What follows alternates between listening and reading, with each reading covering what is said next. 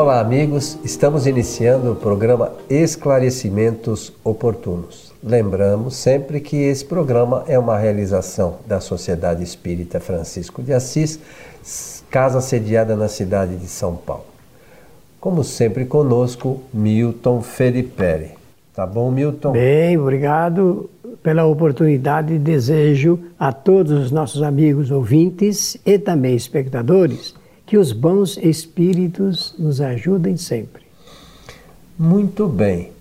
Ô, seu Milton, recebemos aqui uma solicitação que diz o seguinte: Tenho feito orações e preces em favor de um parente que está muito doente, mas ele está cada vez pior.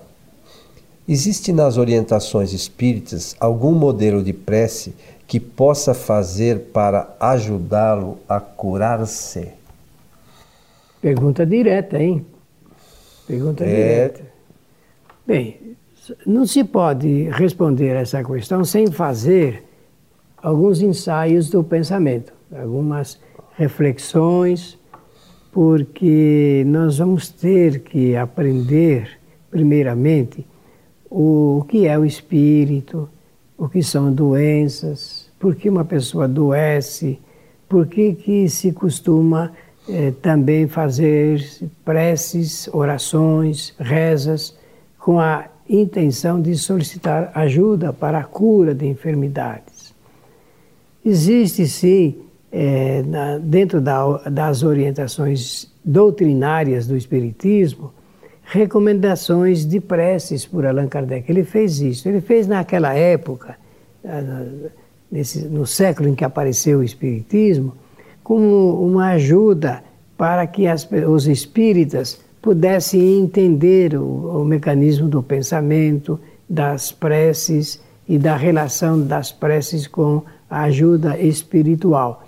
Ele fez isto porque existia no catecismo espírita então, aquela, e, no, e na própria literatura, eu, falei catecismo espírita, catecismo católico, é, aquele roteiro de, de orações.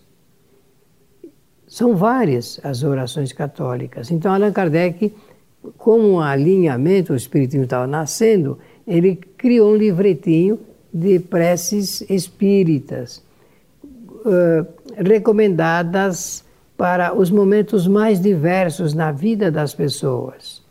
E tem lá nesse livrinho, está hoje, ele está anexado, adicionado no livro Evangelho segundo o Espiritismo. Tem lá eh, um, um, cerca de 50, 60 preces é, que Allan Kardec escreveu como modelinhos.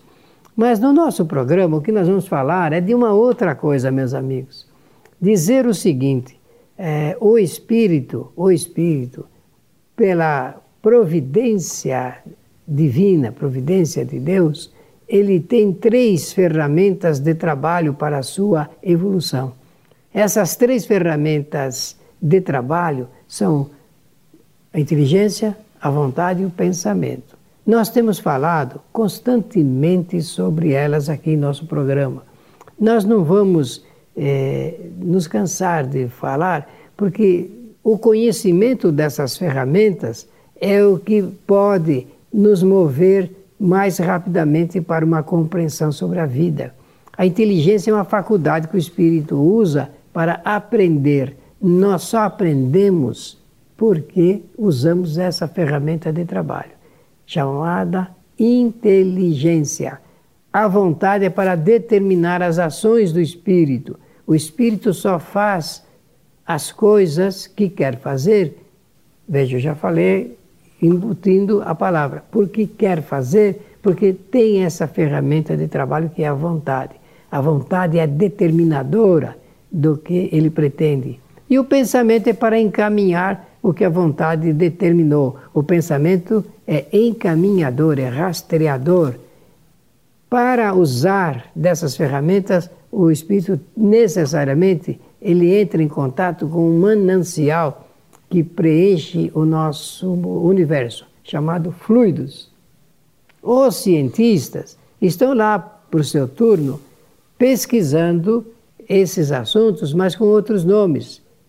No nosso caso, ele é específico. Eles chamam de energia. E na física, de energia cósmica. Mas fluidos, fluidos, para a doutrina espírita,